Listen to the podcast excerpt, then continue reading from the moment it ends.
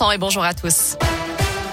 À la une, le soulagement dans le Beaujolais. L'adolescente de 15 ans, portée disparue depuis hier après-midi, a finalement été retrouvée sain et sauf d'après les gendarmes. Mathias, qui souffre d'autisme, avait quitté son domicile de Saint-Étienne-les-Oulières sans papier ni téléphone. Un appel à témoins avait alors été lancé. Un ouvrier lyonnais, victime d'un grave accident du travail hier dans le Nord-Isère. Il a reçu un bloc de béton de 100 kilos sur le crâne alors qu'il travaillait sur le chantier du collège Georges Brassens à Pont-Évêque. Projeté dans une tranchée, il a été pris en charge par les pompiers et transporté à l'hôpital. Il souffrirait d'un traumatisme crânien. À Lyon, cette annonce porteuse d'espoir pour les familles alors que c'est aujourd'hui la journée mondiale du cancer de l'enfant. 2200 nouveaux cas sont détectés chaque année en France chez des enfants et des jeunes adultes.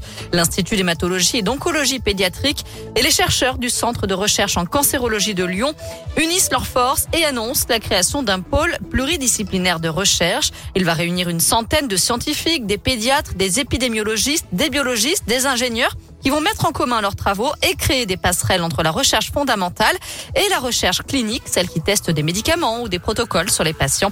Écoutez Pierre Leblon, pédiatre oncologue à l'IOP. Dans les cancers pédiatriques, on obtient à peu près des taux de guérison qui sont certes jugés satisfaisants dans le sens où on est à peu près à 80% de survie à 5 ans pour les, les enfants atteints de cancer, ce qui veut tout de même dire que malheureusement, il y a 20% euh, des patients que l'on n'arrive pas à guérir. Et parmi ceux qui sont guéris, certains le sont, à un prix important en termes de séquelles notamment. Donc l'idée de lancer des programmes de recherche en oncologie pédiatrique a deux principaux objectifs, on va dire. C'est d'une part améliorer les taux de survie et d'autre part essayer de limiter les séquelles et donc de guérir mieux les patients. Donc en gros, c'est guérir plus et guérir mieux. Ces chercheurs vont travailler en priorité sur les trois types de cancers les plus fréquents chez les enfants, les leucémies, les tumeurs cérébrales et les sarcomes. Les premiers résultats peuvent être espérés d'ici deux ou trois ans. Dans l'actu en France, le bilan s'alourdit au lendemain de l'explosion et de l'incendie survenu à Saint-Laurent de la Salanque dans les Pyrénées-Orientales. Une huitième victime a été retrouvée morte sous les décombres. Il s'agit d'une femme de 66 ans portée disparue depuis hier. Sur le plan de l'enquête, le procureur de la République confirme que toutes les pistes sont envisagées, même si certains éléments laissent à penser un fait criminel.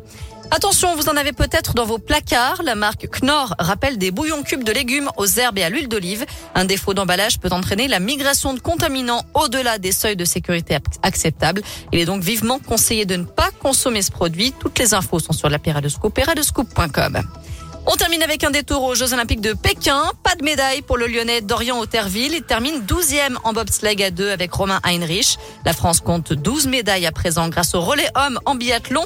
Les tricolores ont remporté ce matin la médaille d'argent. Demain, les filles enchaîneront. Il y aura aussi du ski alpin la nuit prochaine avec des chances de médaille pour Clément Noël et Alexis Pinturo sur le slalom. Direction radioscoop.com Noémie avec la question du jour. On parle de faux passe vaccinal. Comprenez-vous l'absence de poursuite contre les repentis? Vous répondez non à 65%.